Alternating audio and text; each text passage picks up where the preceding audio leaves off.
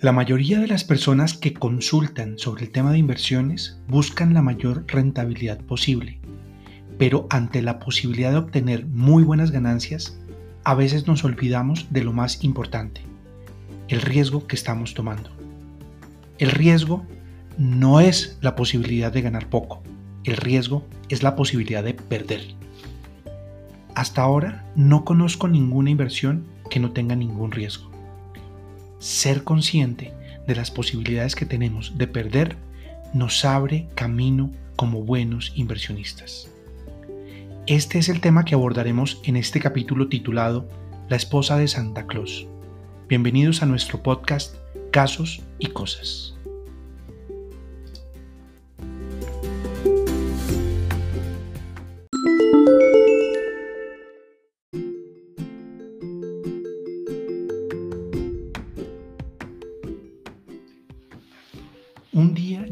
Oficina Ana. Venía con el ánimo de recibir asesoría porque quería hacer un reclamo formal ante la entidad que le manejaba sus recursos en un fondo de inversión colectiva, dado que ese fondo le había generado pérdidas en los seis meses anteriores. Se trataba de un FIC que invertía únicamente en acciones inscritas en la Bolsa de Valores de Colombia y cuya rentabilidad, efectivamente, había sido negativa en el semestre inmediatamente anterior. Por cada 100 dólares que había invertido inicialmente, el fondo solo le devolvía a Ana 97,5 dólares después de los seis meses de inversión. Para ella, eso era inconcebible, pues además le habían cobrado una comisión de manejo. Ana con unos 65 años de edad, ama de casa, viuda y con cuatro hijos que vivían en el exterior, era una mujer de una apariencia angelical. Mi primera impresión al verla fue que en realidad parecía la esposa de Santa Claus. Simplemente lucía tan buena como el pan. En primera instancia, le pedí a Ana que me contara un poco de su historia, incluyendo, por supuesto, la parte financiera. Ana había enviudado hacía cerca de un año y su difunto marido, por decisión personal, nunca había cotizado a la seguridad social en pensión, pues era independiente y su sustento lo derivaba de una pequeña flota de taxis. En realidad eran seis taxis. Esos taxis le generaban los ingresos suficientes para su subsistencia junto con Ana y había levantado a sus hijos. Tras la muerte de su marido, Ana se encontró con que, además de no tener pensión de supervivencia por parte de su marido difunto, para ella iba a ser difícil seguir adelante administrando el negocio heredado y decidió entonces vender los taxis.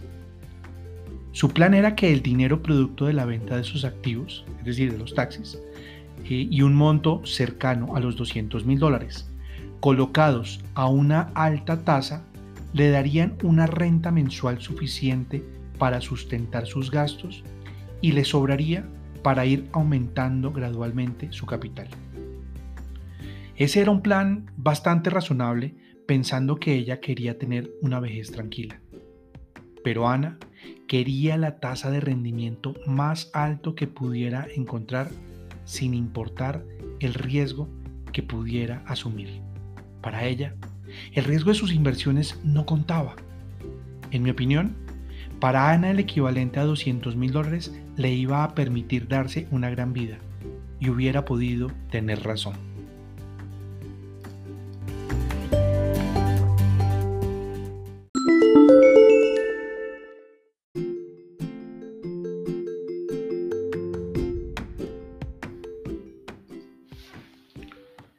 Nuestra protagonista acudió a la sociedad administradora de FIX y preguntó cuál era el fondo que mayor rentabilidad ofrecía.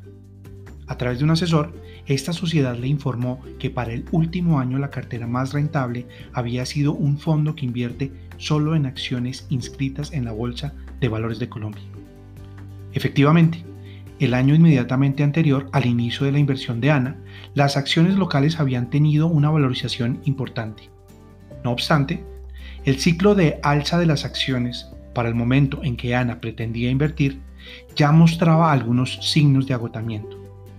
Su asesor en el FIC le dio toda la información correspondiente y le sugirió otras alternativas menos rentables pero más seguras. Además, este asesor le advirtió que la gestión de los FICs es de medio y no de resultado. ¿Esto qué quiere decir? Quiere decir que el fondo no le puede garantizar a sus clientes ninguna rentabilidad futura sobre las, sobre las inversiones, pues el rendimiento depende del comportamiento del mercado de los activos que formen parte del fondo. Ante la insistencia de Ana, de que quería el fondo de acciones pues era el más rentable, el asesor le abrió la cuenta y la vinculó. Las acciones empezaron a caer y el resultado para, Ana fue negativo, como ya contamos. Revisando el caso, la queja de Ana tenía poca posibilidad de prosperar dado que la sociedad administradora le había prestado la debida asesoría a su cliente advirtiéndole de todos los riesgos involucrados. La verdad es que Ana o no oyó o no quiso oír, pero el establecimiento tenía todos los soportes para demostrar su buen obrar.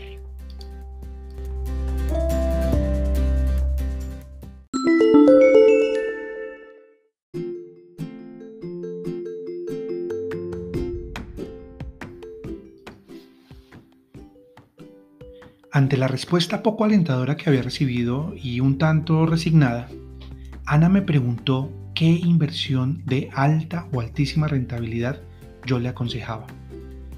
Mis recomendaciones apuntaron más que la rentabilidad a los siguientes aspectos. Número 1.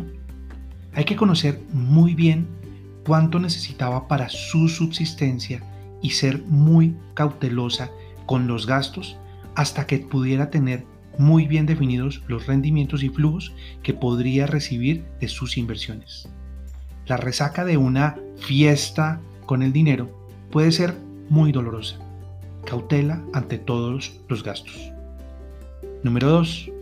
Entender muy bien los riesgos a los que se expone con cada inversión y en caso de no entender bien, mejor no invertir. Si no lo entiendes, no inviertas. Número 3. Protección del capital. Buscar inversiones que puedan ofrecerle tranquilidad sobre el capital invertido a una costa de una rentabilidad menor. recomendaciones sencillas, pero muy importantes para una mujer de 65 años.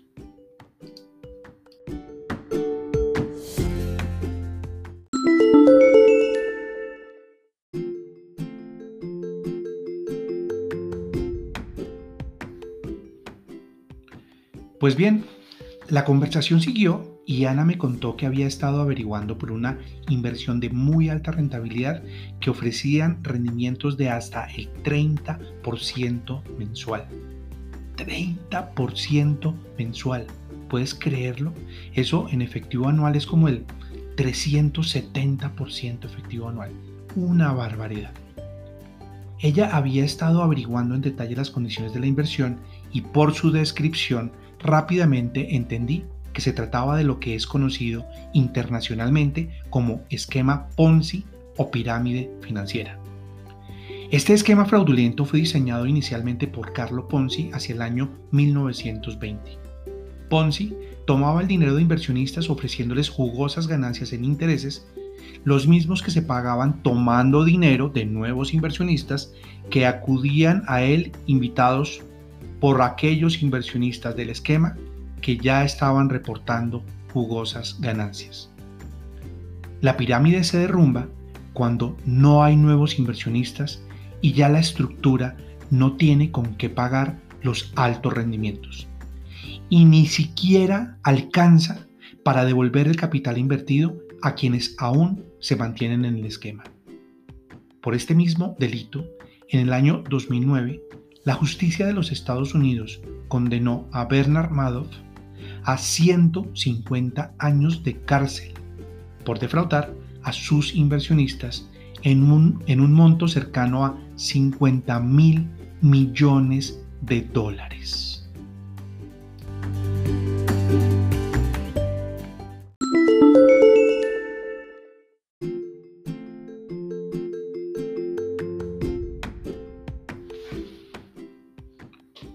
Le detallé a Ana toda esta historia. Le hice un recuento completo. Le advertí que se trataba de una inversión que podía resultar fraudulenta y que todo su capital podía estar en riesgo. Casi, casi le rogué que lo descartara. Pero para Ana la decisión ya estaba tomada. Llevaría todo su dinero al esquema nuevo. En ese momento apenas sospechoso de ser una pirámide financiera. Le ofrecía lo que ella quería, el más alto rendimiento. Ana salió de mi oficina y nunca más la volví a ver. Un mes después de nuestra reunión, en las noticias el principal titular mencionaba la gran estafa de la que habían sido víctimas los inversionistas de la pirámide financiera que Ana me había descrito con lujo de detalles una semana atrás. Todavía rezo para que Ana no haya alcanzado a entrar en ese negocio. Y si entró, ojalá que haya salido de tiempo. Para quien me esté oyendo, por favor, rece conmigo.